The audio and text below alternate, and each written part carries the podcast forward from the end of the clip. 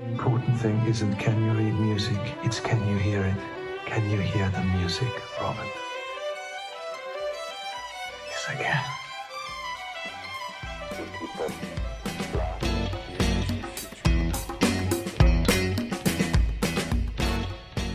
Вы слушаете «Теории кино» – подкаст теории фильмов, метафизики экрана и философских аспектах кинематографа. И это его уютная рубрика «Пристальный взгляд» – серия киноманских бесед.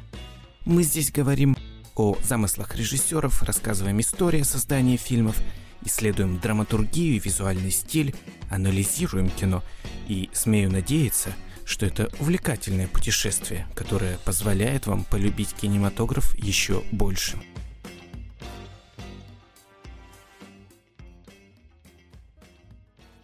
Привет, меня зовут Арсений, и здесь со мной снова мой старый друг Иван Осенков, музыкант, автор проекта F-Sharp и большой любитель кинематографа. Привет, Иван. Привет, Кен. Что ж, в предыдущих эпизодах мы говорили о фильмах Мартина Скорсезе, «Авиатор» и «Цвет денег», в будущем мы обязательно вернемся к обсуждению кинематографа Скорсезе, ну а сегодня мы беседуем о том феномене, который невозможно игнорировать. И имя ему... Имя ему Барби Геймер.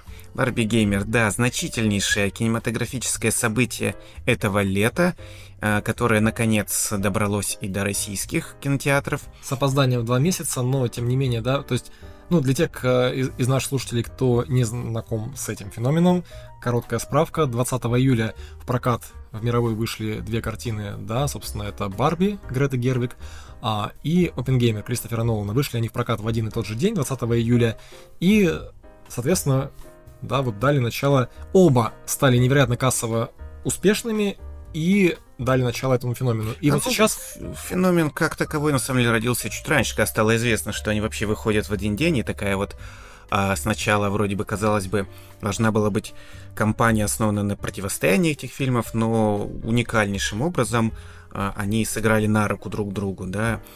И... Но в российских кинотеатрах они вышли, во-первых, мало того, что с опозданием, они выходят не синхронно, да, то есть где-то... Ну да, с разницей в неделю эти картины вышли, и наверняка многие из вас оба фильма посмотрели, или хотя бы один из них, но сегодня мы а, посвятим наш выпуск картине Кристофера Нолана а, «Опенгеймер». Итак, а, о чем эта картина?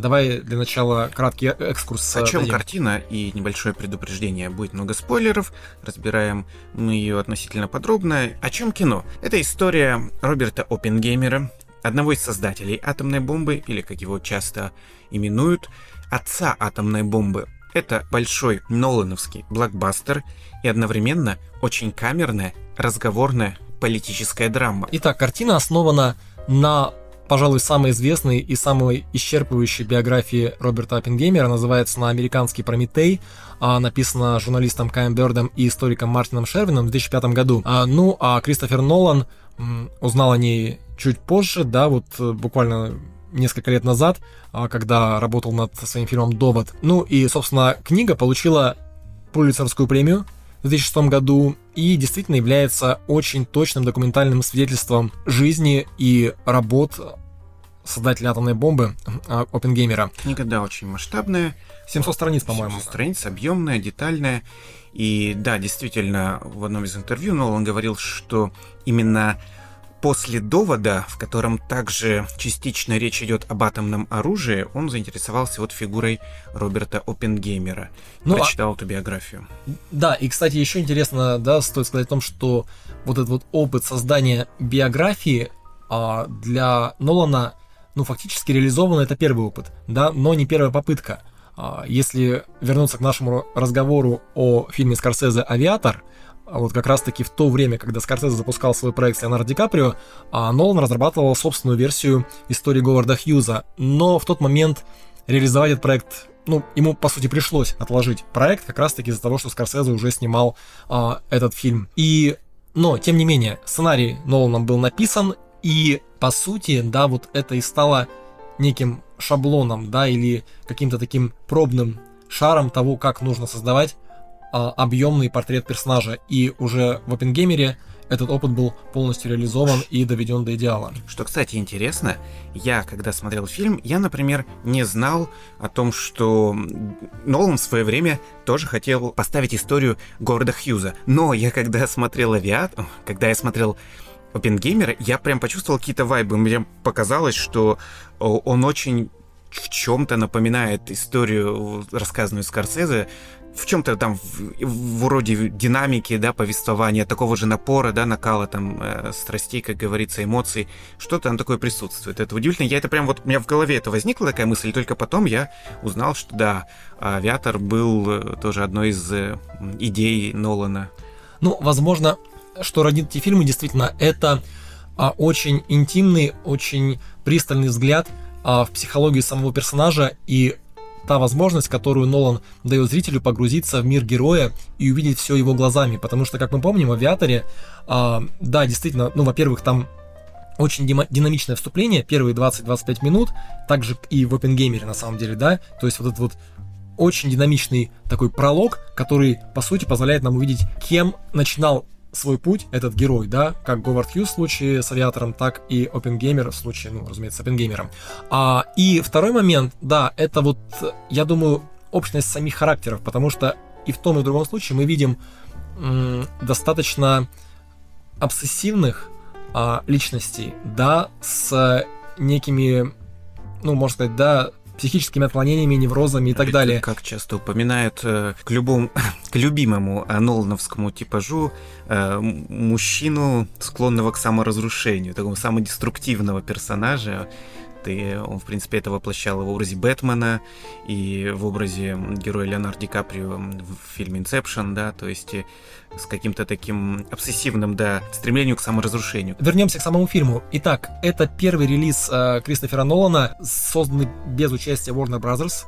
Все свои фильмы он снимал с 2002 года, э, да, вот совместно с этой студией, но из-за разногласий по поводу вот, окон релиза, да, которые возникли еще во время выхода его предыдущего фильма «Довод», э, Нолан переметнулся да, к там такая, Universal.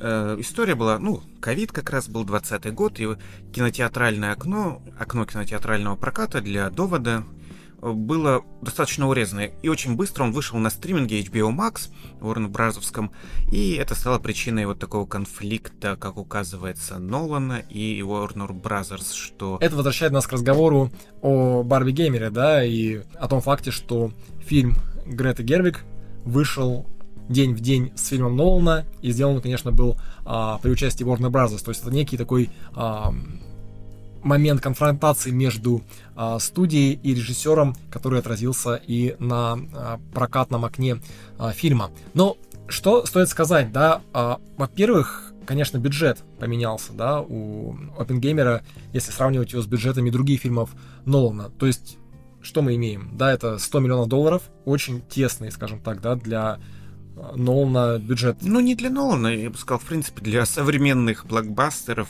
фильмов, да, там супер супер больших, которые разрослись там почти до цифры в три сотни, да, миллиона долларов. Если мы говорим, да, вот про недавний релиз Индиана Джонс, а, да, и Индиана Джонс, миссия невыполнима, да даже вот... Но в любом случае, то есть у Нолана, наверное, это один из са- фильмов с самым низким бюджетом, то есть вот так, так, такой же бюджет был у Дюнкерка в 2017 году, а вообще его картины, конечно, значительно более дорогие, и, ну, допустим, тот же «Довод» стоил 205 миллионов долларов, да, а «Интерстеллар», картина 2014 года с Мэтью МакКонахи стоила 165 миллионов долларов, «Темный рыцарь» стоил 250 миллионов долларов, то есть это примерно в два раза меньше, чем Нолан обычно тратит на свою картину. И, тем не менее, потрясающие, совершенно ошеломляющие даже кассовые сборы – уже более чем 900 миллионов на сегодняшний момент. И, собственно, да, что мы имеем? Это самый кассовый биографический фильм, да, это самый кассовый фильм с тематикой Второй мировой войны, это самый кассовый фильм с рейтингом R.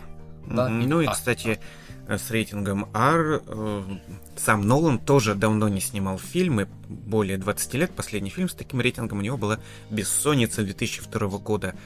Э, такой триллер.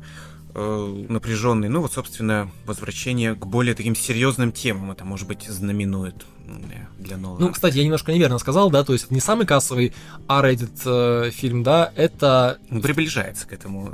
Да, потому что на пьедестале все-таки фильм э, Тодда Филлипса «Джокер» 2019 года, э, у него сборы более миллиарда долларов, вот, но Нолан вполне возможно с Опенгеймером когда-то его догонит. Фильм э, рассказывает о, возможно, 30 самых активных годах жизни Роберта Опенгеймера, его, начиная с его студенческих лет, заканчивая а, его историей с несудебным, но своеобразным разбирательством уже в 50-е годы, связанным с его допуском к секретным, э, к секретным работам. Мы не видим детства Опенгеймера мы не видим э, момента уже его последних лет жизни, да, его смерти, но самое главное, по сути, выхватывает Нолан, самое важное и с исторической точки зрения, да, там все перемены, которые происходили в физике, и все, что происходило на фоне Второй мировой войны, и после этого. Фильм рассказывает о Манхэттенском проекте, об испытаниях, атомных испытаниях э, под названием Тринити, и выстраивает интересную историю связи между детством Опенгеймера геймера, которого мы, с одной стороны, не видим, но с другой стороны, постоянно упоминается в его истории ну, связи ну, с Лос-Аламос. Скорее даже не детство, возможно, да,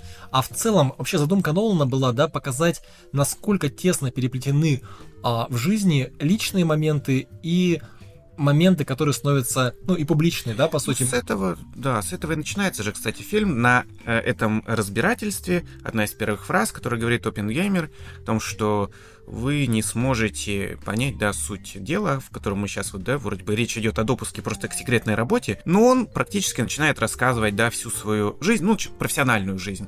Да, вы не сможете понять меня без вот связи э, моей личности, да, что, что это все было, что эта вся история, она переплетена очень Ну сильно. да, если вы смотрели кино, вы, конечно, понимаете, о чем речь, да, то есть сама структура картины, да, это такой некий обрамляющий нарратив, причем их по сути два. То есть, что делает Нолан, он усложняет, усложняет классическую структуру обрамляющего нарратива, когда мы а, видим, э, скажем, да, события прошлого, показанные через призму рассказчика, ведущего свой рассказ настоящим. А у нас таких э, разбирательств, которые, по сути, анализируют личность опенгеймера в немножко в разных плоскостях, их два. То есть, с одной стороны, на допросе сам опенгеймер, с другой стороны, его главный оппонент в научном мире и в политическом — это Льюис Штраус в исполнении Роберта Дауни-младшего. Это нарративная сторона, а визуальный аспект, его можно охарактеризовать таким словом, как симфония, и можно, может быть, немного очень претенциозно звучит, но на самом деле это действительно уникальный experience э, именно для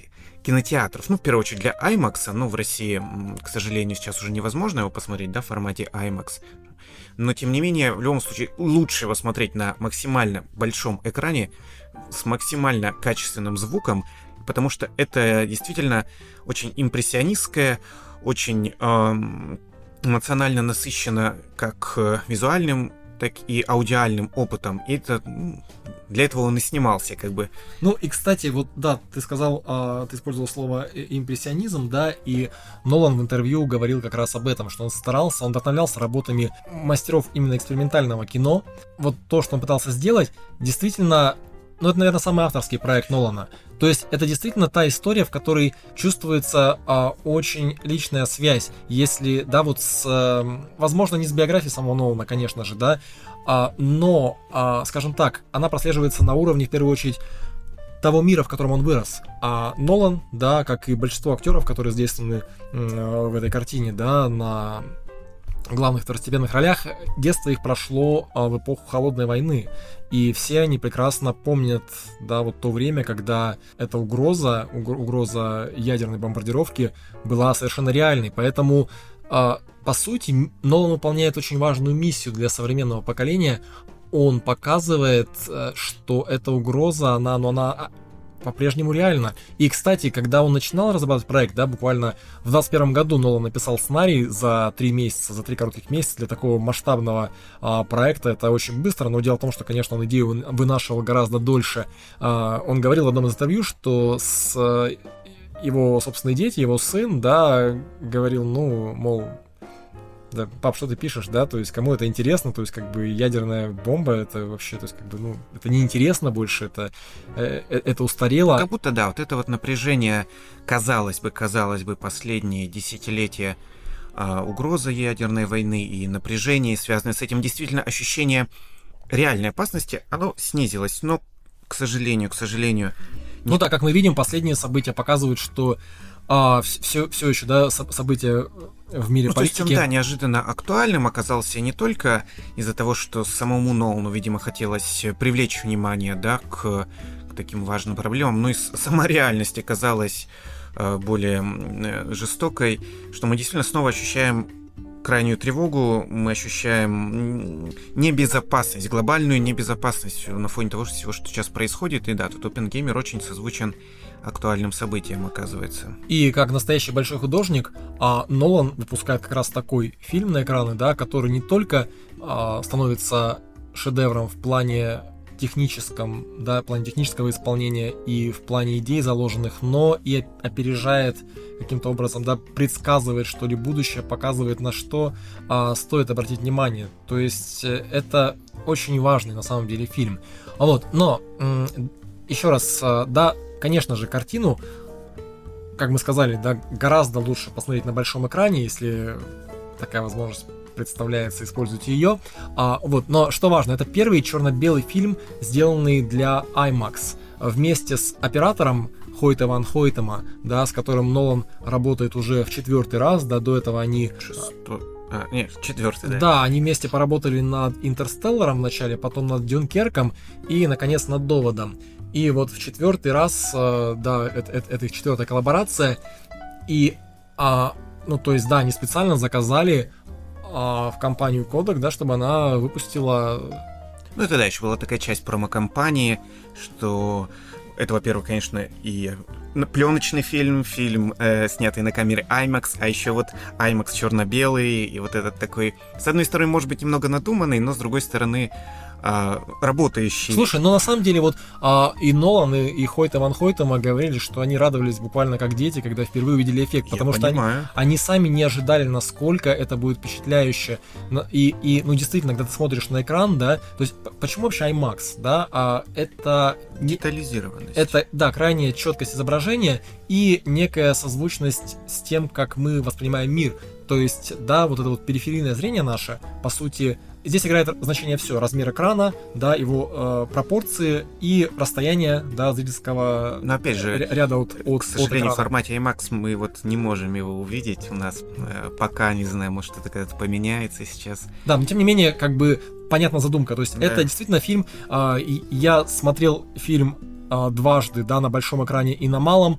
И могу сказать, что для меня как зрителя, конечно, гораздо большее впечатление фильм произвел а, на большом экране, а, че, чем, да, вот и в таком более, более Да, и при этом, опять же, очень э, интересный момент, который не раз отмечали критики, что несмотря на то, что это фильм для большого экрана, это фильм в формате IMAX, там, не знаю, процентов 80 или, может, 90 э, времени экранного отдано портретам. То есть IMAX обычно ассоциируется с пейзажами, да, там масштабными какими-то картинами, не знаю, баталиями, сценами, а тут, по сути, как в байопике, в камерной разговорной драме, мы 80% времени смотрим на лица героев. По сути, ландшафтами вот этими у него становятся а, портреты, то есть портреты героев, и камеры IMAX направлены вот буквально вглубь э, человеческих душ сквозь вот эти вот очень детализированные и создающий невероятный эффект на большом экране кадры лиц. Да, да они как рентгеновский да, аппарат просвечивают просто насквозь выдающихся актеров, и мы о них поговорим, конечно же, чуть позднее, и вот выдают, да, вот тот, а, ну, по сути, да, вот атомный взрыв, на самом деле, да, главная точка, собственно, кульминация всего фильма, испытание а, первой атомной бомбы это мощный визуальный опыт, но на самом деле весь остальной фильм он такой же, потому что ты видишь вот эти вот взрывы эмоций, эту бурю эмоций а, в глазах, да, Киллиана Мерфи, исполнительно главной роли, да, и на самом деле страсти идут по нарастающей. Фильм берет очень бодрый старт в самом начале и сохраняет темп до самых последних секунд, то есть это трехчасовой, а, скоростной такой мощный поезд, который просто проносится через тебя и, ну, в каком-то смысле оказывает разрушительное воздействие, потому что э, вот то, как ты ощущаешь, да, этот фильм, э, он действительно, ну, то есть, э, опять-таки, да, ссылаясь на зрительские реакции, только их описывают и журналисты, и сам Нолан. То есть для многих это какой-то совершенно такой devastating, да, то, что да, называется опустошение. Эффект. Опустошение, этот термин очень часто в англоязычных рецензиях э, употребляется. Ошеломление и опустошение, вот эти два термина, они часто звучали. Э, к слову, просто еще про IMAX и про некоторую, ну, одержимость Нолана старыми, ну я бы не сказал, что старыми, не в смысле устаревшими, а классическими, да, технологиями. Э, его вот этот метод, когда он сосредотачивается на лицах, это прям вот э, какое-то ощущение от э, открытия кинематографа, которое было свойственно там фильмам 20-х годов, еще ну, вот самых первых, да, когда крупный план, как вот какую-то возможность для себя открыл кинематограф, то есть театр, да, был, невозможно было приглядеться к лицам актеров, когда нужно было, да, там, переигрывать, чтобы как-то эмоции считывались на расстоянии. И вот когда камеры открыли для зрителя лица актеров, вот и это, был, да, там целые теоретические труды, там, например, Белла Балаш, у него прям в его трудах э, огромное внимание уделено там крупным планам, значению крупного плана в кино, и что это вот прям отличительная черта кино от театра, да, например, что это вот его фишка такая. Или там у Эйзенштейна также, да, крупных планов, это вот да, кстати, и... но, но в интервью тоже очень часто ссылается на Эйзенштейна и, да, вот на его открытие, собственно, да, ну и данный эффект Кулешова, да, и вот, это вот, да, это а, буквально... на, на сочетание кадров и то, какой смысл они рождают в итоге. Но а, на самом деле сам он выводит вот это все на какой-то совершенно иной уровень. То есть вот если второй просмотр дал мне понимание фильма, да, такое рациональное, то в первый раз, когда я его смотрел, это был именно некий такой совершенно редкостный, да, вот э, эмоциональный опыт и, скажем так, не, не, некая, да, вот музыкальная, как будто бы ты действительно прослушал симфонию э, с, с очень впечатляющим, очень мощным визуальным рядом. То есть фильм на самом деле впечатляет, а даже вот именно на уровне каком-то невербальном. Хотя там есть... очень много диалогов, и они очень сложные, продуманные и увлекательно сделанные, но тем не менее ты понимаешь фильм, даже если э, воспринимаешь его, допустим, ну, на иностранном языке, например, да? Ну или, например, ты не знаешь всех деталей и имен. То есть если честно, звучит порой претензия в рецензиях о том, что мы, когда начинаем смотреть фильм, и у людей незнакомых с историей, ну, я тоже, например, не очень хорошо был знаком с историей в деталях, что там происходило в этом манхэттенском проекте, что ты погружаешься там в пучины имен, что тебе там никого не представляют, что какие-то мелькающие персонажи, буквально там несколько минут появляющие, исчезают, и что вот это создает какое-то хаотичное представление. Но я с этим не согласен, я думаю, что это, во-первых, и такой тоже ход, что тебе не разжевывают, да, там, кто есть кто, и что это не так уж важно. Слушай, да. ну это как Звездные войны Джорджа Лукаса. А, ведь там тоже цель была ровно та же самая, показать а, живой мир и погрузить зрителя вот буквально сразу в пучину событий. То есть мы не знаем, кто такая империя, мы не знаем, кто такие повстанцы, мы просто наблюдаем за событиями, но через вот этих вот невероятно симпатичных героев. И пусть э, Опенгеймера нельзя назвать а, персонажем целиком симпатичным, но тем не менее а, ты ему сопереживаешь. И этот эффект погружения благодаря этому срабатывает. Mm. так? Да, эффект погружения тут невероятный. И именно да, это очень сильное эмоциональное путешествие становится. Итак, за счет чего это достигается? Раз уж мы говорили о крупных планах, то они сосредоточены на лицах кинозвезд. Да, тут их очень много. Ну, просто тут, если даже перечислить, тут, кто... Тут Нолан, да, к масштабам Уэса Андерсона приближается, да, по количеству звезд на квадратный сантиметр пленки. Ну, кстати, вот э, если говорить про, да, про, про каст фильма, то даже просто перечислить имена, да, это все э, A-лист, э, да, звезды, действительно. То есть это, это ну, за, за исключением главного героя. То есть кто у нас занят? Да, во-первых, это Роберт Дауни младший, да, уже упомянутый. А, затем Мэтт Деймон, который, кстати говоря, он играет здесь Пол, полковника Гроуса. Полковника Гроуса, да, который, собственно, курирует, да, Манхэттенский проект и, в первую очередь, нанимает а, Опенгеймера возглавить этот проект как ученого.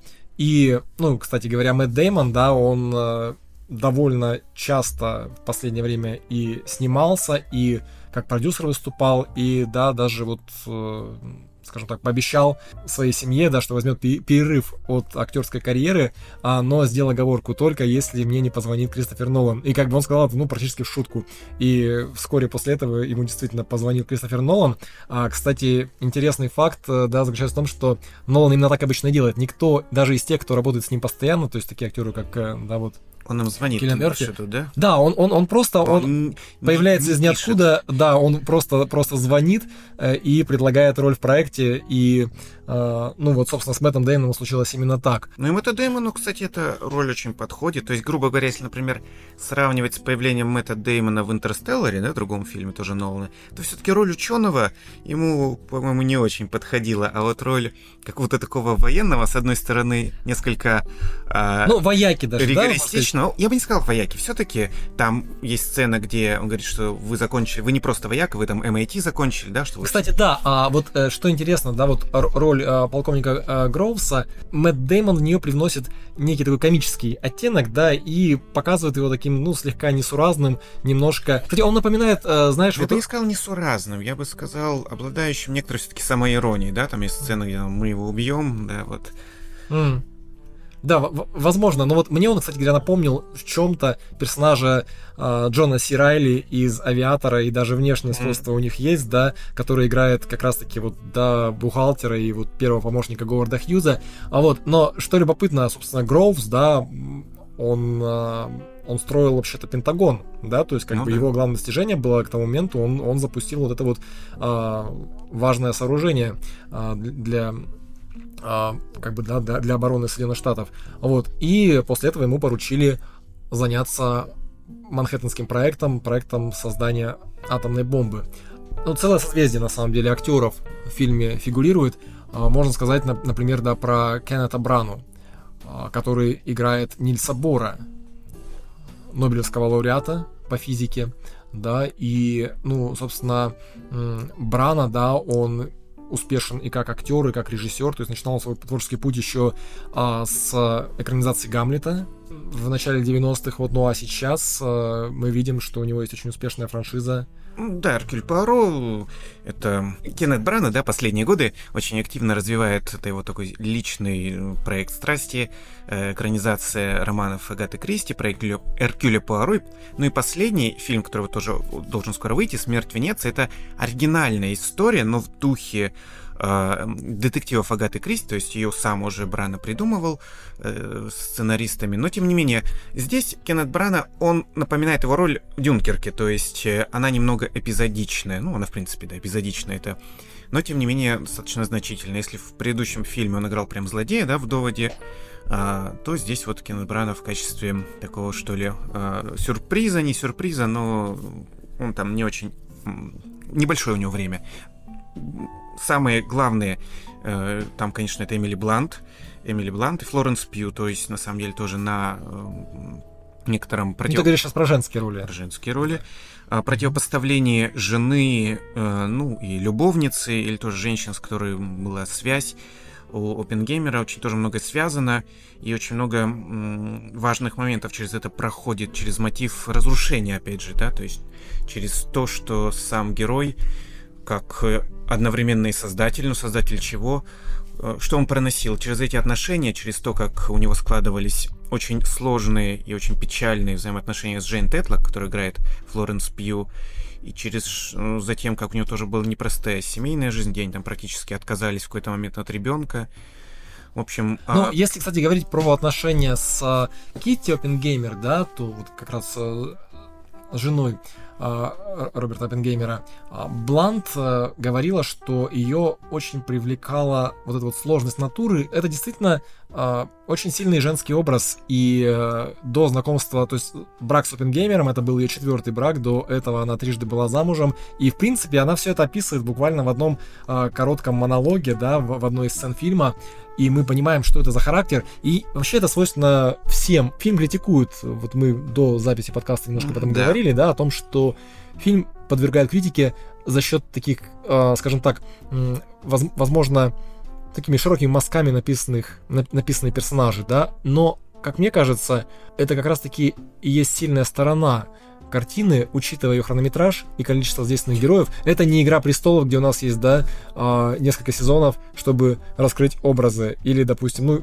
просто сравнивать с сериальным форматом, это очень, по сути, камерная история, и у каждого персонажа ты совершенно точно понимаешь, а, кто кто есть кто и какое влияние они оказывают на жизнь опенгеймера, да, то есть мы видим в любом хорошем биографическом фильме, на самом деле, да, это очень тонкий баланс между тем, чтобы показать хронологию а, развития судьбы героя, и с другой стороны, да, понятно, что за жизнь человек встречает множество людей. Как вести их повествование таким образом, чтобы это выглядело аутентично, а не просто а, вот таким вот, да, набором карикатур. И то, что делает Нолан а, в картине, да, он может быть где-то чуть нарочито, да, но тем не менее довольно ярко эти характеры выявляет. Ну, да, с той же Джейн Тетлок, например, как характеризуются взаимоотношения их в одной сцене. Сцена, ну там все сцены а, буквально без перерыва друг за другом, да, следуют, без каких-то там затемнений, хотя в одном месте есть затемнение, где его бомбу отбирают, э, такой водораздел. Ну вот, и, сцена, где они идут по улице, и начинается, да, разговор в традициях драматургии, да, там, с середины. Оппенгеймер говорит, я что, должен предупреждать, да, там, когда я появляюсь, и они вот буквально там двумя фразами обмениваются, видно вот это вот, да, напряжение, что она, видимо, недовольна тем, что вот он, когда хочет, приходит, когда хочет, исчезает, и буквально уже через несколько секунд он видит своего знакомого, который выбегает из магазина с газетой в руках, и он просто убегает за ними, там ее как бы оставляет, да, то есть ему а, оказывается вот важнее там, потому что, ну, а там, собственно, в газете они видят объявление, потому что их статью, да, там напечатали. Ну, и снова мы видим, да, с одной стороны, контраст личного, да, и профессионального, а с другой стороны, вот это вот свидетельство постоянной динамики фильма, когда а, нас то и дело, то есть начинается с одного события, а заканчивается совершенно другим. Это тоже в порядке вещей в рамках драматургии этой картины. И, ну и плюс, собственно, вот тоже, да, отношения на самом деле показаны, скажем так, с использованием такого эллипсиса, да, то есть нам не обязательно знать, что было до и что было после. То есть мы все понимаем на самом деле из этого короткого а, обмена репликами, ну или а, возможно, не понимаем, как бы, но можем догадаться. Если мы смотрим фильм середины, конечно, может быть, это будет не столь явно. Но тем не менее, мы видим характер отношений, мы видим а, даже не ключевые точки, да, а мы видим какие-то, ну, окольные такие пути, да, какими, которыми Нолан заходит а, к исследованию каждого персонажа. Это мне очень сильно напомнило, на самом деле, драматургию сериала, сериала «Безумцы», то, как вот, да, это сделано, то есть а, очень тонко, очень интересно, в чем-то драматургию даже, может быть, Антониони, да, когда мы видим... Ну, эпоха, Ра... кстати, тоже напоминает, 50-е, 40-е. И эстетика, конечно, эстетика, фильмов, да, да близка. А, вот эти вот, да, классические костюмы, черно-белые, ну, да. черно-белая пленка. Но, тем не менее, мы видим, да, на, на, насколько это филигранная работа с образами и насколько каждый персонаж влезает за память. Кстати говоря, а, я читал интервью с а, кастинг-директором фильма, ну, точнее, фрагмент один, который как раз говорил об этом. А, и, собственно, ну, это вот, наверное, те люди, которые обычно остаются за кадром, да, но тем не менее, вот сам Нолан тоже говорил очень много о значении кастинга именно в этой картине, да, насколько это было важно и насколько была работа была проделана в этом отношении, которая позволила вывести привлечь именно таких актеров, потому что все они на самом деле играли за очень небольшие гонорары для ну, в сравнении со своими обычными, да, то есть, допустим, это примерно там, 5, ну, миллионов, 5 да. миллионов долларов э, для Роберта Дауни-младшего, который обычно получает не менее 20 миллионов плюс процент от сбора. А здесь бюджет всего фильма, да, да он... Бюджет всего э, там 100 миллионов. Всего 100 миллионов. А, а их там буквально, я думаю, в некоторых фильмах, да, там... И там 10, 10 человек, просто актеров, то есть один бюджет фильм, то есть, условно говоря, а бюджет фильма был бы в два раза больше, если бы просто каждый из актеров, задействованных в картине, получил свой обычный гонорар. Но все они были готовы поработать а, с Кристофером Ноланом а, за гораздо меньшие деньги а, и угу. поучаствовать, поучаствовать в этом проекте. Наверное, стоит сказать еще небольшое отступление сделать, да, что а, значительная часть фильма разворачивается в Лос-Аламосе, да, в городе, который был построен специально для реализации Манхэттенского проекта, и вот как раз-таки... И специально для фильма еще. Да, специально для фильма, а именно там сосредоточена, вот, да, сосредоточена основная часть вот этого внушительного каста, да, конечно, не все актеры там, да, это актеры первой величины, но мы сейчас о некоторых из них поговорим. Джош Хартнет в свое время, в начале и середине 2000-х, он был звездой ну, наравне там с Беном Аффлеком, да, например, в том же Перл Харборе, да, они снимались угу. ну, наравне. У него были очень крутые там картины вроде Син Сити, да, Город грехов с Брюсом Уиллисом. Они там играли тоже наравне с Счастливое число Слевина, а, ну, Черная да. орхидея. Да, и, наверное, Пола Верховена, да, Черная орхидея, и, наверное, а последний фильм известный такой, да, с ним это была «Эскадрилья Лафайет», но провалившийся, да, в прокате, э, как раз 2006 э, год, да? это да, был? и до сегодняшнего дня больших суперкрупных проектов с ним не было. Ну, я читал версию, что он сознательно отказался от работы в суперблокбастерах, ему стало интересно работать в более таких камерных проектах, каких-то авторских, э, вот. Ну, да, есть еще версия, что он просто вообще даже как-то ушел из Голливуда, да, чтобы сосредоточиться на своей семье семье и меньше, меньше времени тратить на, на Но, тем не менее, его появление здесь очень приятное. Он играет э, одновременно и друга Опенгеймера, и одновременно в некотором смысле его оппонента в идеологическом смысле, да, он э, во время работы еще в институте в Беркли. Да, Эрнест Лоуренс. Эрнест Лоуренс, да. А, тоже физик-испытатель, то есть если Опенгеймер это больше теоретик, и он в голове решал все проблемы, то вот Лоуренс, он такой э, мастер э, мастер на все руки, да, там есть сцена, где Лоуренс мастерит ускоритель, э, именно работами, да, такими непосредственно занят прикладными. Он спрашивает Опенгеймера, не хочешь ли Опенгеймер присоединиться. Ну, кстати, это такой тизер на самом деле, да, а потому что вклад а, Лоуренса, как и многих других ученых в науку, а он огромен на самом деле. Все а, имена, которые в фильме мелькают, да, ну, во-первых, они исторически верные, да, то есть там есть, по-моему, только один момент в фильме, где реплика или идея персонажа присвоена другу, э, другому, да, историческому ну, персонажу, а в реальности, то есть э, Нолан старался как можно, он говорил о своем стремлении а, максимально достоверно м, показать какой вклад конкретно эти люди сделали в науку. И вот в частности, если мы говорим про Лоуренса, да, то а, он вообще, во-первых, он, да, он изобрел он разработал циклотрон, а он разработал концепцию Big Science, да, собственно, ну и грубо говоря, вот то, что те идеи, которые сейчас лежат в основе а, Большого адронного коллайдера, это идеи, которые развивал, собственно, а, Лоуренс. Вот, ну, а, кстати, что касается, да, вот самого Хартнета, да, то здесь, здесь конечно, он как-то говорил, что сам опыт работы, на самом деле, на фильме Нолана а, такой очень показательный, да, то есть если мы говорим о картине большого режиссера, снимающего блокбастер, то мы представляем, да, огромную съемочную группу, да, очень сложно организованный процесс, но многие, да, и, и Хартнет, и другие участники процесса говорили о том, насколько, а, насколько просто он был на самом деле организован, да, то есть это, по сути, инди-фильм, со 100 миллионным бюджетом. Э, то есть не было никакой видео Village, да, то есть вот этих вот, да, мониторов, с помощью которых сразу же отсматривают э, отснятый материал, поскольку, да, снималось все на... Ну, пленка. Да, да, На, на пленочную камеру. И часто на площадке присутствовали только актеры, э, Кристофер Нолан, оператор, Хойта Ван Хойтема, который, кстати говоря, часто сам же выступал и камераменом, да, то есть он сам стоял за камерой во многих случаях, хотя это были довольно внушительные, массивные камеры, собственно, Panavision, а, которые вот, э, вот этот эффект погружения создавали. Ну и да, то есть Хартнет, э, конечно, кстати, Хартнет еще играл у Ридли Скотта в Black Hawk Down, падение черного, черного Это ястреба. начало 2000-х. То есть, да, интересна вообще траектория его актерская, да, то есть он начинал как э, звезда милитаристских фильмов, да, восходящая звезда фильмов про войну, и в каком-то смысле да, вот сейчас уже в более поздней стадии своей карьеры он вновь оказывается в фильме про войну, но уже совершенно другим э, идеологическим и этическим посылом.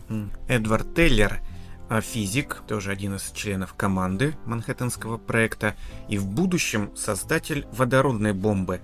Фигура крайне спорная, э, и его играет Бенни Савди.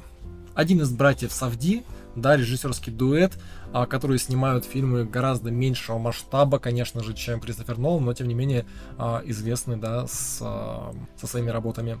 И вот что, что интересно, для Бенни Савди, да, ну, он так же, как и в каком-то смысле Кеннет Брана, одновременно и актер, и режиссер, да, и вот он, например, играл в «Лакричной пицце» э, у Пола Томаса Андерсона, вот, но его опыт, да, как он сам говорил, э, по сути, это, был, это было отражение, это была альтернативная история для него самого.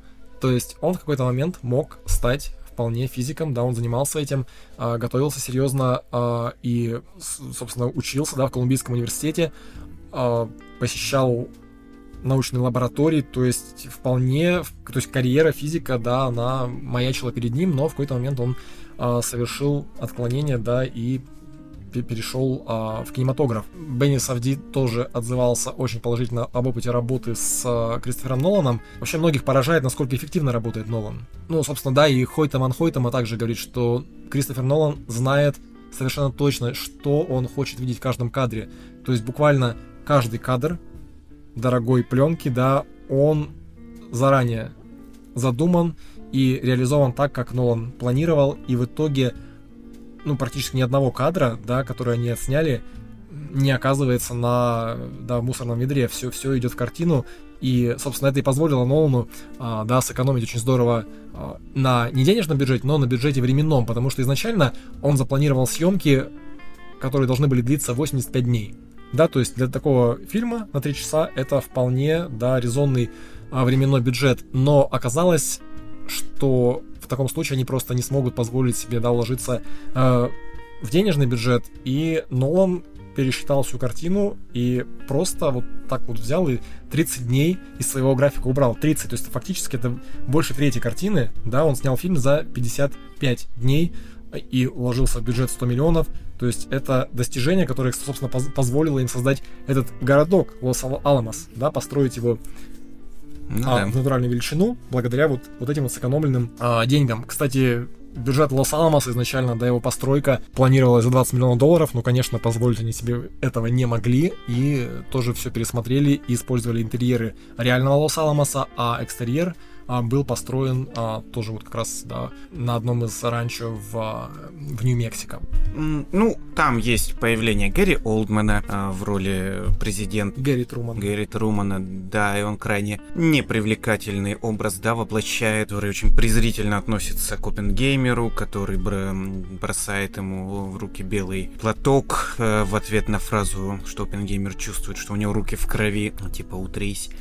А, Гэри Олдман, э, Рами Малик. Рами Малик, Дэйн Дехан, э, такие Кейси Аффлек, э, Кстати, у Кейси Аффлека, мне кажется, замечательная роль совершенно. Ну, то есть, мы видим, да, что появление Мэтта Деймона и Кейси Аффлека в одном фильме совершенно не случайно. Мы все знаем, да, что а, Мэтт Деймон и Бен Аффлек, да, старший брат Кейси Аффлека, получили Оскар за первый их совместный фильм «Умница Уилл Хантинг».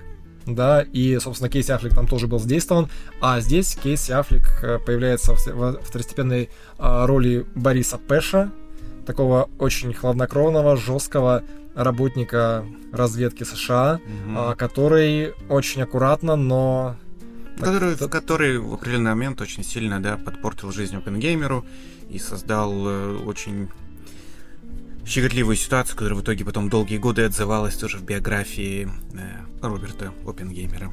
Да, но вот ты говорил о том, что фильм, а, как бы, да, что он не распадается на отдельные фрагменты, а что он, по сути, как бы, да, вот несмотря на то, что это биографии, там много эпизодов из жизни Оппенгеймера, за ними легко следить.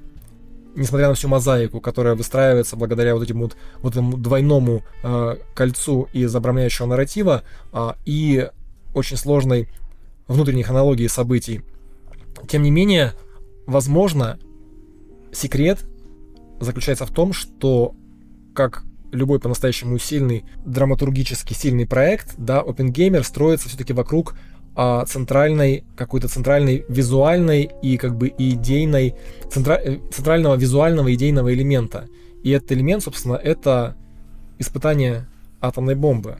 Да, вот этот вот э, знаменитый проект Trinity, который в 45 году а, случился и, э, собственно, да, и поменял а, траекторию, ну, Человеческой цивилизации, развитие человеческой цивилизации, можно сказать. да, да, э, Да, это действительно так. Э, Вообще, собственно, фильм начинается, вступительные титры очень короткие, они отсылают нас э, к трагедии Прометея. к мифу о К Прометее, мифу о Прометее. который был прикован цепями за то, что подарил человечеству огонь. Да, и таким образом мы видим параллель между Прометеем и Опенгеймером, который подарил человечеству совершенно реальное, доселе невиданное оружие в виде атомной бомбы. Да, метафора, с одной стороны, вроде бы очень простая, вроде бы очень понятная и внятная, но с другой стороны, она, продол... она начинает э, производить в течение всего фильма огромное количество интересных э, смыслов, и затем они решены тоже на очень Э, с одной стороны, эмоционально прочувствованном, с другой стороны, достаточно э, высоком интеллектуальном уровне. То есть, э, например, вся история с тем, грубо говоря, как был наказан, да, Прометей, какое наказание, собственно, сам получает Опенгеймер. Э, ну, понятно, что мы не можем, да, там погружаться в внутренние муки самого, да, там лично Оппенгеймер, что у него в голове происходило, но тем не менее показано... Ну, кстати, можем отчасти, ведь потому что как раз-таки об этом Нолан и каком-то смысле э, это и было эмоциональным центром фильма.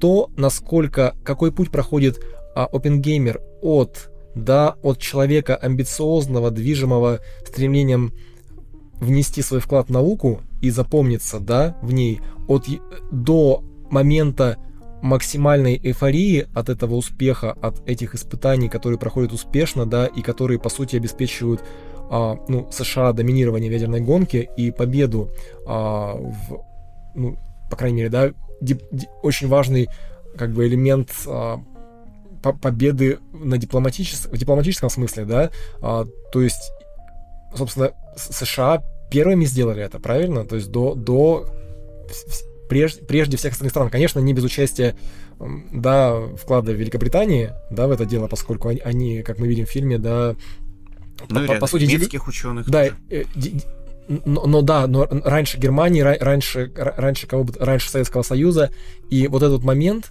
а, собственно, пик, да, Оппенгеймера и его не, некое да, ощущение превосходства над всем остальным миром до его полнейшего падения и самоуничижения, да, самобичевания даже. Ну, с одной стороны, я бы не сказал, что там вот это настолько просто, типа, вот Опенгеймер э, был амбициозным парнем, который хотел добиться всего, потом создал бомбу, а потом э, раскаялся в этом. Там как бы схема чуть-чуть сложнее, да, то есть...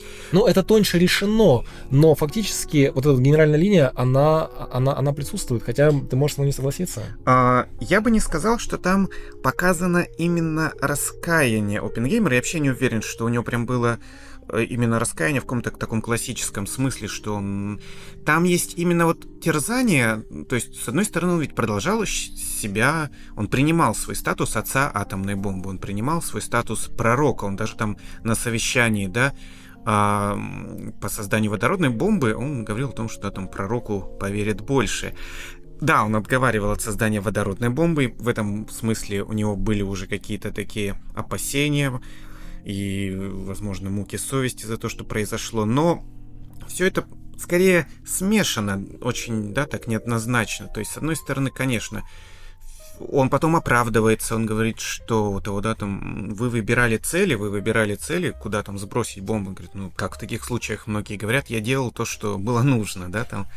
А, Но, тем не менее, все равно за этим, как мне кажется, скрывается а, моральная дилемма, которую, собственно, Нолан высвечивает, да, то есть его... А... Я, да, я это понимаю, просто мне кажется, что тут дальше из, в общем-то, этой понятной дилеммы, которая в целом-то, ну, она предсказывается, вот ты идешь, например, про фильм про Геймера, ты, наверное, этого и ожидаешь, что вот мы все знаем, что атомное оружие — это страшно, это плохо, и мы ожидаем, что историю человека, который явно ну, было бы странно, если был снят фильм, в котором восхваляется атомное оружие, и в котором Оппенгеймер прям гордится, да, эм, э, всем произошедшим. Ну, конечно, в этом нет драмы.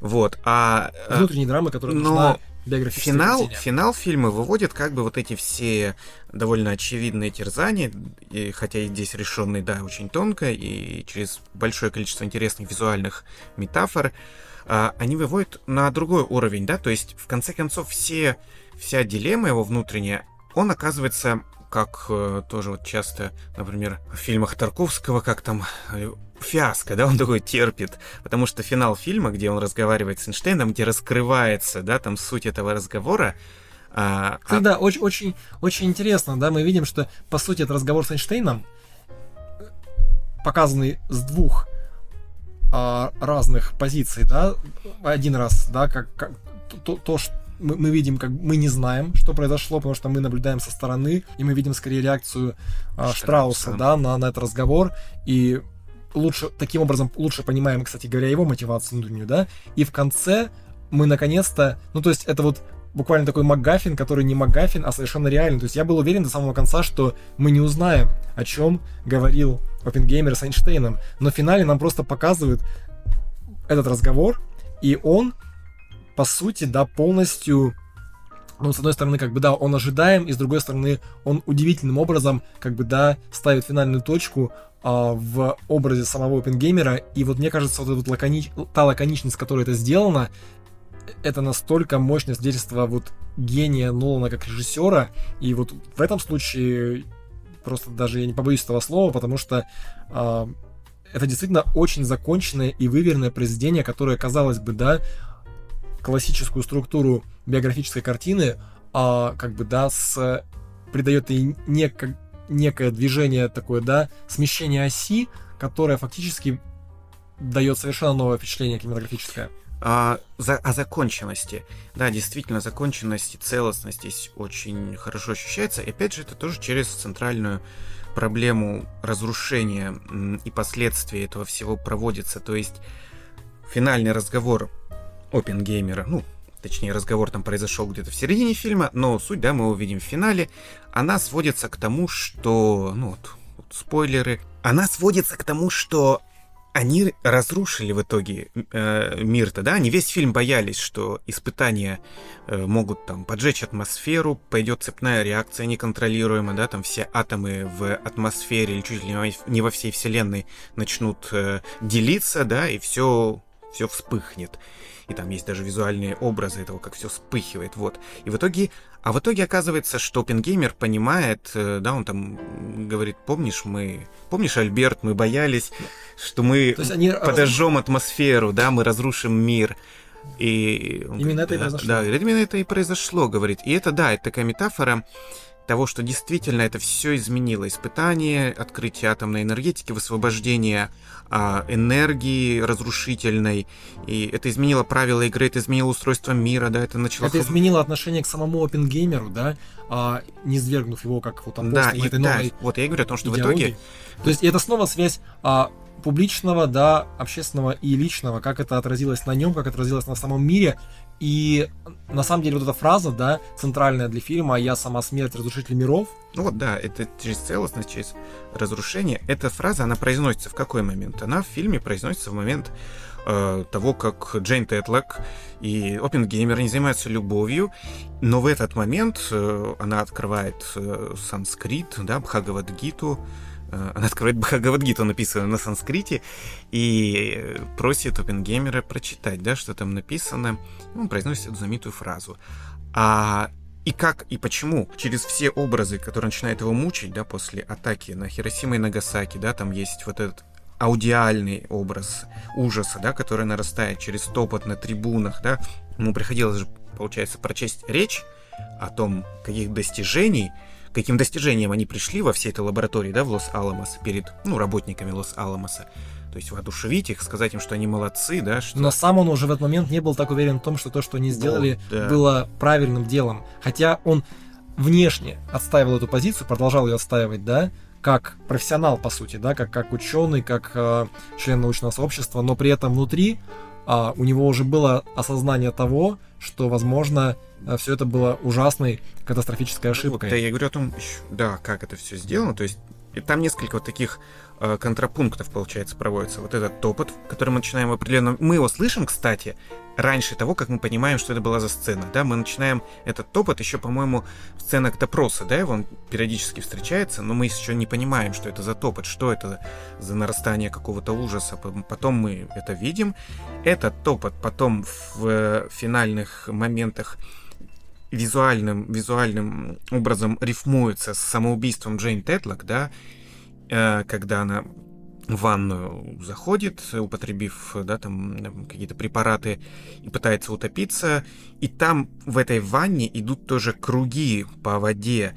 А с этих кругов по воде начинается вообще фильм, да, с этого образа, где опенгеймер, погруженный в себя, в какие-то мысли, он смотрит на какую-то там лужицу, и там идет дождь, и капают эти круги. И затем эти круги тоже, получается, они зарифмованы тоже с финальными кадрами, как по всей земле начинают расходиться вот эти огненные огненные круги, то есть вот это вся... Да, кстати, про, а, про визуальные метафоры а, Нолан говорил, что вот это тот его сценарий, который был написан а, с использованием, да, с использованием вот этих вот элементов, то есть все они уже были м, прописаны в тексте сценария. Эмма Томас, жена Кристофера Нолана и его продюсер, а, говорила о том, что это, возможно, один из лучших сценариев, да, который она читала, написанных, да, вот а, Ноланом, как раз-таки, возможно, да, вот из, из-за того, что м, благодаря тому, насколько он действительно целостное воплотил видение уже на бумаге. И, кстати говоря, возможно, стоит сказать о том, да, что сценарий был написан а, от первого лица. Ну, да. А, да, то есть э, частично, да, насколько, насколько мне известно, то есть те фрагменты, которые мы видим от лица а, OpenGamer, написаны от первого лица, и, соответственно, ну, мы еще не сказали ничего о, да, вот об этом разделении фильма на два, два блока черно-белый и цветной, но к этому вернемся, а пока, да... Fusion and Fission, да, там они еще разделены, то есть ты вначале видишь небольшой титр, а расщепление и слияние это. Угу. Вот, то есть такие тоже термины.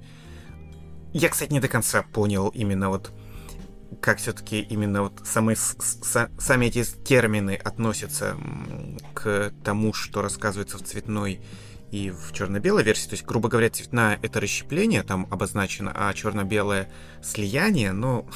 Что... Ну, возможно, это чуть более умозрительная концепция, и может да, быть... Да, я, я не уверен, да, что это прям вот то, что было необходимо, но окей, это присутствует, это тоже добавляет некоторой э, такой структуры собора, да, симфоничности, что вот здесь проводится еще там э, с физикой некоторые аналогии. Да, давай скажем пару слов про музыку э, фильма Опенгеймер. По сути, да, это вообще на самом деле тоже основополагающий элемент э, ленты, это структурирующий э, такой элемент. Это то, что по сути создает. Э... Ну вот ты мне сказал в самом начале, когда еще посмотрел фильм раньше меня, да и сказал, что музыка там просто не, не прекращается, не, не прекращается она идет от, от начала и до самого конца. И Хотя она прекращается. Там есть моменты, особенно когда я второй раз смотрел, э, что там... Но, но ощущение именно такое. Да, ощущение именно такое.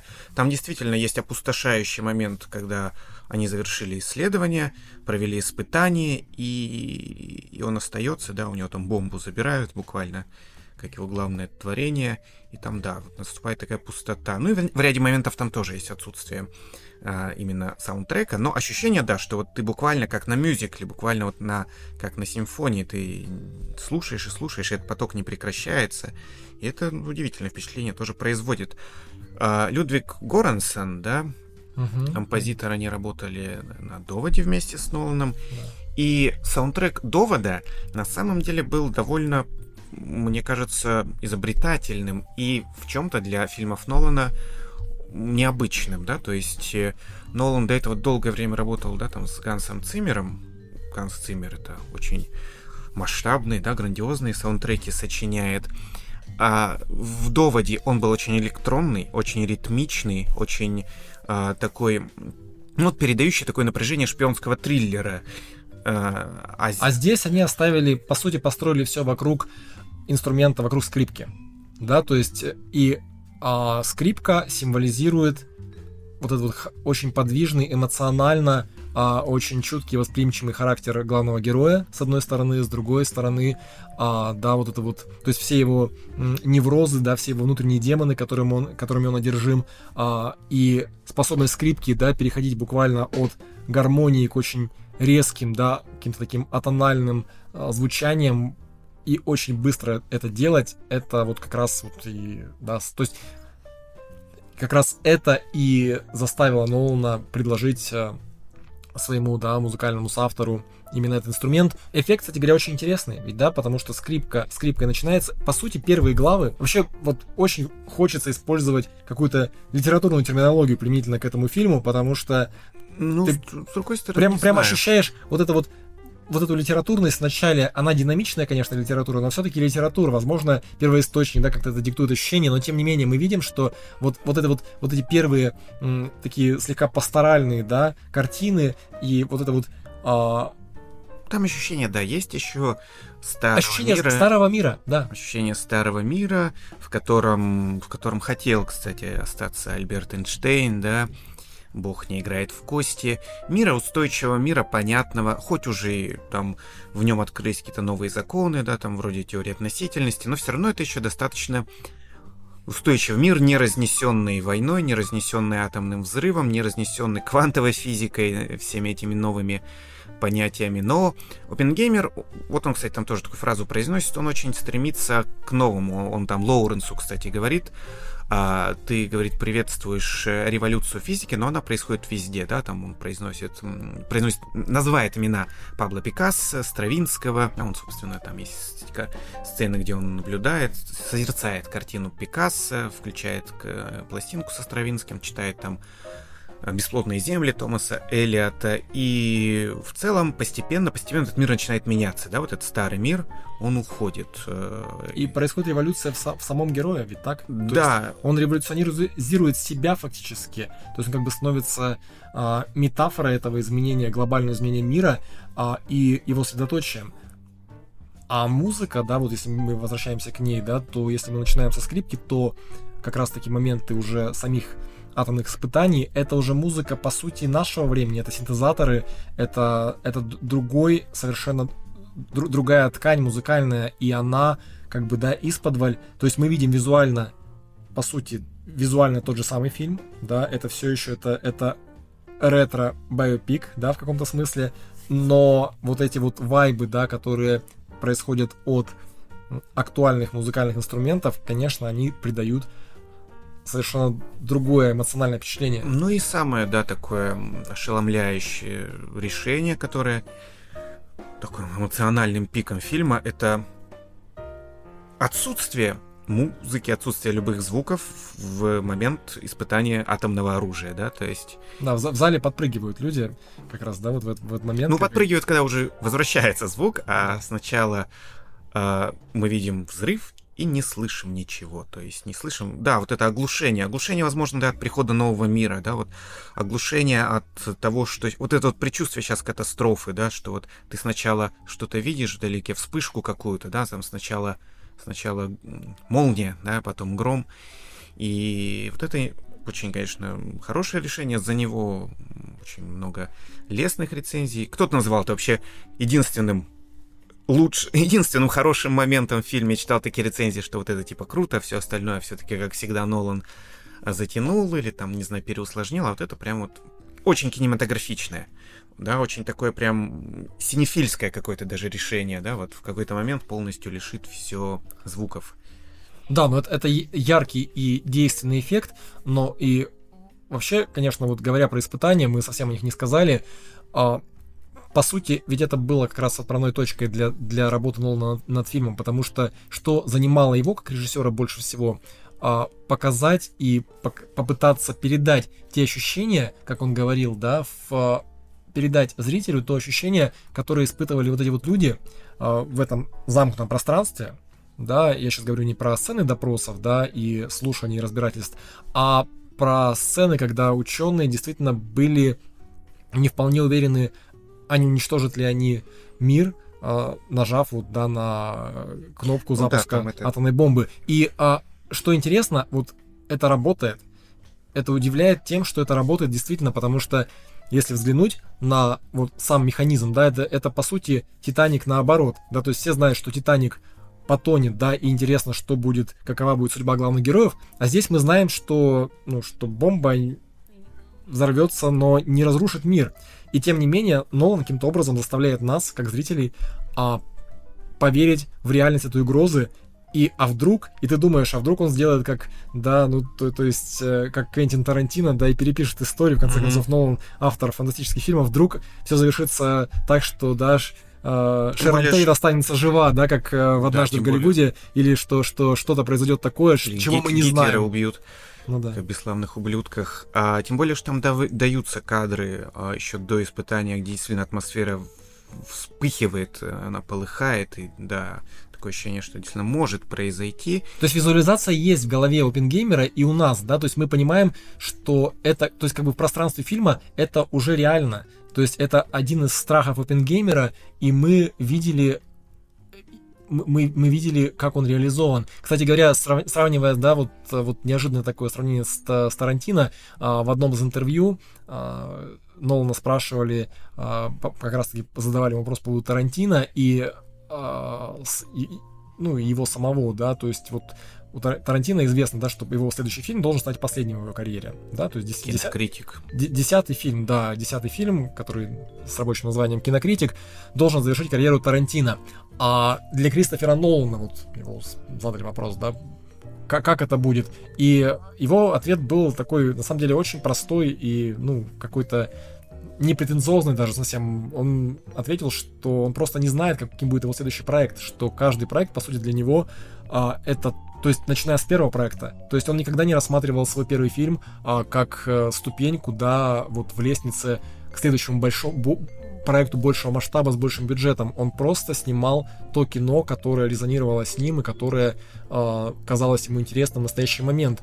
И хотя, да, сейчас он говорит о том, что вот Open Gamer, да, это действительно, несомненно, вершина его э, профессиональной карьеры, тем не менее, э, это, это, это просто, ну, то есть, тут, тут совпало много факторов, да, это, это действительно, э, это и коммерчески успешный фильм, и фильм, который действительно работает для зрителей, да, и это фильм, который открывает новые горизонты для, для кино как искусство, и это фильм, который Нолан хотел снять. То есть здесь действительно просто очень много элементов а, работает на то, чтобы считаться лучшим в его карьере, и многие его таким считают, да. И, кстати, мы совсем не сказали с тобой про Киллиана Мерфи, да, почти ну, не да. поговорили. Все-таки я думаю, что стоит вот э, этот момент тоже осветить, поскольку Киллиан Мерфи, да, это шестая его совместная работа с Кристофером Ноланом, начиная с... Э, ну да, его называли там талисманом до этого Кристофера Нолана, он в Бэтмене, да, появляется. Э, Пуга, да, э, Пугало, Пугало. Он, Пу, там, он играл персонажа Пугала, но изначально пробовался на роль э, Бэтмена, да. самого Брюса Уэйна, причем сам, э, сам Киллиан Мерфи говорил, что это была совершенно абсурдная идея, ну и то есть он понимал, что он не сыграет э, да, главного героя, но вот э, в, роли, в роли одного из злодеев. Ну он, он, он же долгое время в целом играл, как уже много раз отмечалось в разных тоже текстах, он часто был на вторых ролях, да? Э, у него фильмов, где он играл ведущую роль э, больших практически не было. Ну вот, ну Дэнни Бойла, да, он снимался 28 дней спустя, в принципе, знаковая роль. И фильм в свое время даже культовым, да, был. Ну да, кр- кроме, э, вот до успеха... Пекло, опять же, у Дэнни Бойла такой фантастический фильм был. Э, я помню, с ним еще, кстати, очень прикольный фильм э, 2005 года «Зав... «Завтрак на Плутоне», где он играет... Э, специфического персонажа, которых сейчас упоминать в Российской Федерации опасно, вот, но фильм То есть до, хороший. до успеха, по сути, сериального успеха, да, с острыми козырьками у Киллиана Мерфи э, вот так, такого большого, ну, собственно... А, да, кстати, об, об острых козырьках. а он, э, Киллиан Мерфи, еще снимался в одном из клипов э, для Radiohead. И э, точнее, господи, не для Radiohead, а для другого проекта уже Тома Йорка, The Smile группа называется The Smile, ну, интересно просто название этой песни Panavision, то есть там он, и он там в образе из фильма «Острые козырьки», тоже в таком костюмчике строгом, и песня, да, вот называется Panavision, и вот как-то это тоже, не знаю, какие-то связи выстраивать с тем, что камеры Panavision сыграли. Ну, так или иначе, да, несмотря на отсутствие а, внешнего сходства с, а, с своим реальным прототипом, да, Киллиан Мерфи действительно очень удачно воплощает этот образ на экране. А, возможно, что-то связано здесь, да, вот его само его лицо, оно очень хорошо, по крайней мере для меня, я думаю, для многих других зрителей вяжется с а, вот с этой фразой, да, я, я сама смерть, разрушитель миров. То есть он действительно, в нем есть что-то такое, э, некий такой, какой-то такой череп, да, видится такое что-то, что устрашающее и одновременно магнетическое в, в, в его м, натуре, в его внешности. И Нолан, конечно, говорил о том, что Киллиан Мерфи это ну, один из главных актеров своего поколения, просто по каким-то причинам, да, возможно, в силу своей, да, не совсем типичной внешности, а, просто ждавший своего момента, и вот в фильме Опенгеймер этот момент настал, и мы действительно видим, насколько он действительно, то, что называется, тащит на себе а, эту картину, потому что он, да, фактически в каждом кадре этого фильма присутствует, и это огромная эмоциональная работа и огромная ответственность а, такую роль, э, да, вот действительно, действительно представить и сделать интересным, да, ведь а, сделать интересным для зрителя а, вот, вот это вот очень сложную передать вот эту вот очень, очень сложную эмоциональную траекторию, да, взлета и затем падения и всех мельчайших градаций, которые а, которые присутствуют, ну, да, да. В, в, в, э, в ткани фильма в середине mm. и, и в ткани этого персонажа. Мне еще показалось тоже любопытным. Я смотрел еще, собственно, интервью с самим Опенгеймером и воспоминания разных людей про Роберта Опенгеймера. И один из таких э, моментов, который часто о нем упоминают, на самом деле Опенгеймер, он был, да, очень нарцисси... нарциссичной фигурой, эгоистичным персонажем, и он очень был, ну, любил как бы позерствовать. И он, на самом деле, сильно когда он был в Лос-Аламосе работал, он прям воплощал в себе образ такого ковбоя. И вот когда вот там сцена, да, вот он берет эту шляпу, одевает, и там есть, да, что-то, и там на лошади, да, в одной сцене он э, под дождем, да. Он... Ну, кстати, интересным образом перекликается с фильмом э, Барби, когда Кен, когда Кен говорит, что он думал, что э, патриархат это про лошадей. А, и да, и вот когда вот и с одной стороны он воплощает действительно вот эту вот э, очень его ну, так сказать, токсичную маскулинность, когда он прям вот эм, пытается быть супергероем таким или пророком, и, но при этом, с другой стороны, очень, да, воплощает его и э, какой-то какое-то, да, вот само ощущение психоза, в котором когда он был в определенный момент, да, с этого фильма начинается, когда он пытался, ну, или предпринял какую-то странную попытку компульсивную убийства, да, своего преподавателя. Кстати, до записи подкаста, да, ты говорил о том, что этот момент на самом деле был гораздо Значительный в его биографии, да, то есть в фильме, ну, как и многое маз- мазками сделано, да, там он просто из рук э, Кеннета Брана, который играет Нильса Бора, он просто вы, выбивает это яблоко ну, вот для, отравленное. Для, для, меня, на самом деле, все-таки вот, вот, вот этот момент и уровень драмы а, и в первом, и при первом просмотре, и во второй раз а, был такой, ну, крайне низкий, то есть как бы и практически на грани, ну, такого какого-то карикатурного. Ну, это начало момента. фильма, было бы странно, да, если бы там это прям вот... Хотя, ну, в общем, да, там немного такой ироничный момент в этом присутствует, вот, да, такой э, юный студент пытается отравить э, преподавателя. То есть в это не совсем веришь, скажем так. А на самом деле, да, это был серьезный инцидент в, так сказать, в учебной даже еще карьере Опенгеймера, сколько я читал после этого... То есть это стало известно, то есть это не то, что вот он выбросил его, яблоко, его, и все забыли. Его не отчислили. Его не отчислили, но это стало известно, и это стало причиной, когда его отправили, ну, так сказать, не на лечение, но на принудительные сеансы психотерапии. Он действительно был обязан два года посещать психиатра. И, ну, это позволило ему познакомиться с трудами и Фрейда, Юнга, об этом в фильме тоже упоминается, да, во время сцен с Джейн Тетлок. И там он, по сути, ну, Любопытно, как он тоже, я читал, э, утверждал, как он вышел из этого состояния. Он вышел с помощью чтения Марселя Пруста в поисках утраченного времени, что эта книга научила его состраданию, как он утверждает. Но, в принципе, тоже любопытные такие штрихи к неоднозначности и многогранности его фигуры. Ну что ж, я думаю, что э, к этому моменту, да, мы поговорили обо всех аспектах э, фильма, о которых нам хотелось поговорить. Э, и... Ну, о значении его фильма, о значении, да, осталось сказать, я думаю, для кинематографа, ну или, по крайней мере, пока точно для кинопроката и для интереса вообще к кинематографу в данный момент. Ну вот, да, удивительно наблюдать за реакцией зрителей, когда ты сидишь в зале, а, в, боль... в, в заполненном зале, да, и а ты видишь людей совершенно разного толка, да, это и подростки, и взрослые, и вот это тот самый эффект магии кино, который возникает, когда ты смотришь действительно хорошую картину, а не просто хорошую, да, а мастерски сделанную.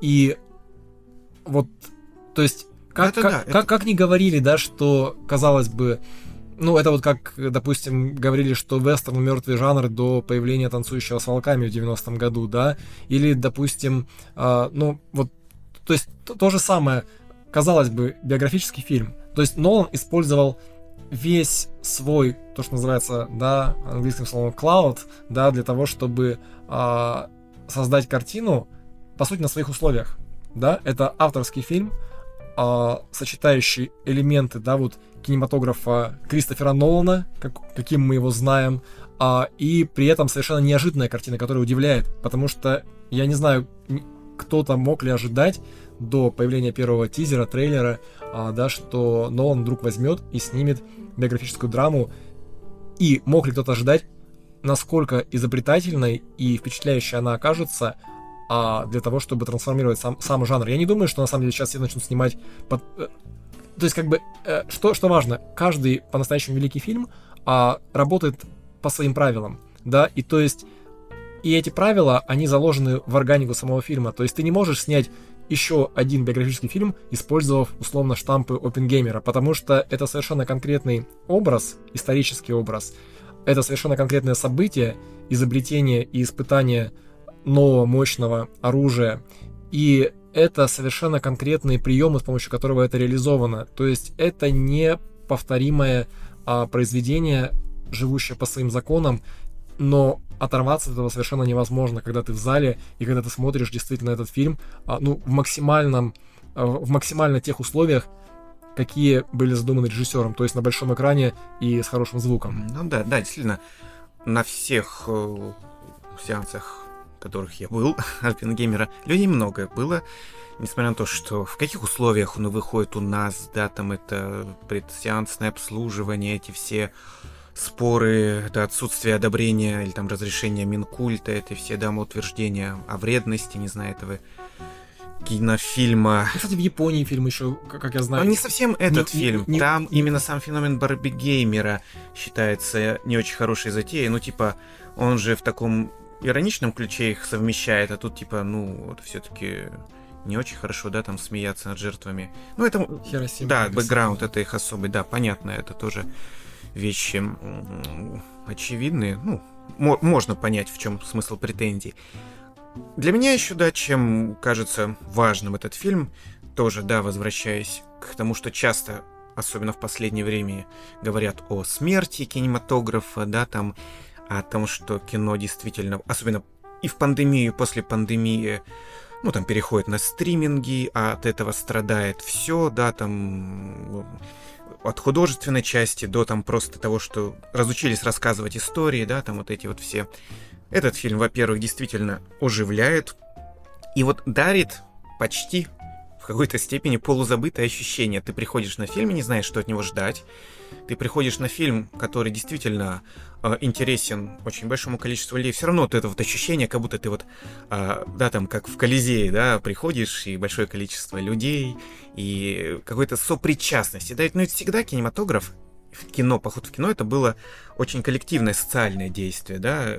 Мы это немного подзабыли из-за вот того, что у нас есть экраны дома, там не один экран, в руке экран, мы можем все что угодно посмотреть, и мы немного сепарированы, да, друг от друга. Мы вот все как бы немного в своем вот коконе. А вот такой поход в кино, он всегда какой-то коллективный опыт просмотра пробуждал, и это всегда было круто. Это один момент. И другой момент тоже, о чем я говорил, как-то уже вот в нашем сейчас беседе про крупные планы. И это тоже такой момент возвращения именно любви к кинематографу, удивления, да, того, что ты смотришь. Ты смотришь, э, как это было да, в 20-е, 30-е годы, смотрели практически все, потому что это было просто интересно, да, вот там вот.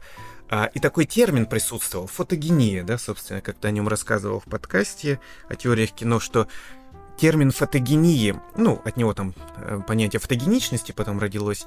И вот, например, в теоретик э, Жан Эпштейн французский, он, собственно, и связывал именно специфичность кино как искусство с понятием фотогении. Что это такое? Это именно возможность вглядываться в вещи и видеть их такими, какими мы не можем видеть их без кинокамеры, да, то есть кинокамера тут выступает аналогом либо телескопа, либо микроскопа. Мы видим вещи либо очень далекие, которые мы не могли бы увидеть, либо очень мелкие, да, там, которые мы тоже не смогли бы увидеть. Только здесь речь идет, ну, там, о человеческих душах, да, о каких-то событиях, процессах, э, которые мы не можем вот как бы заметить или увидеть, а с помощью экрана, камеры и затем вот сочетания всех остальных элементов мы получаем этот удивительный кинематографический опыт, да, и поэтому...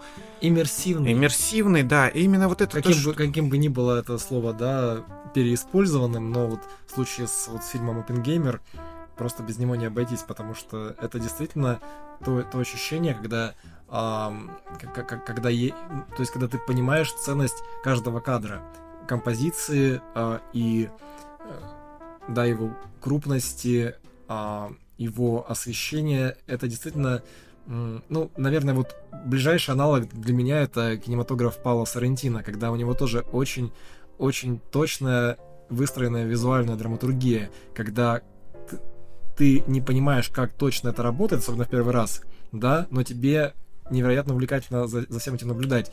А вот, а у Нолана с этим фильмом, да, с Опенгеймером, это работает на нескольких уровнях. То есть здесь есть, да, и драма диалоговая, и драма визуальная, и драма психологическая, и достоверность, и большая вариативность. Потому что, казалось бы, да, ну вот рассказать историю про ученых, которые создают атомную бомбу, что может быть, ну, с одной стороны, интереснее, да, как сам по значению, но, но что может быть скучнее. Я, опять же, как раз-таки доказательство, что из этого действительно можно сделать очень скучную историю. Ведь был фильм «Опенгеймер». На самом деле есть э, сериал, также называется «Опенгеймер».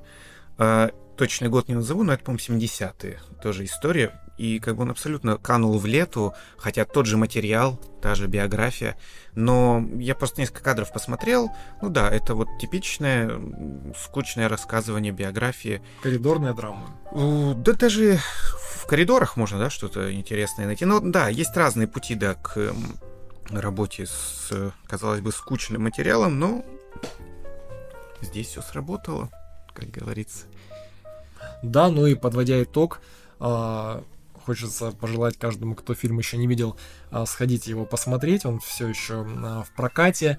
Ну и надеемся, что нам удалось передать наш восторг и энтузиазм по поводу новой работы Кристофера Нолана. Вот, ну и в ближайших выпусках вернемся к разговору о творчестве Мартина Скорсезе и как раз вот, да, в преддверии выхода Убить цветочной луны. Убить цветочной луны, да, его нового фильма. А, продолжим разговор о некоторых других его интересных и достойных тем внимания более, лентах. Как, да, тем более, как мы выяснили, параллелей тут тоже, параллель тут тоже присутствует, да, собственно, Авиатор, Нолан, Скорсезе. В общем, да, а, оставайтесь с нами, э, всего доброго. До спасибо. Скор... Да, спасибо, до скорых встреч.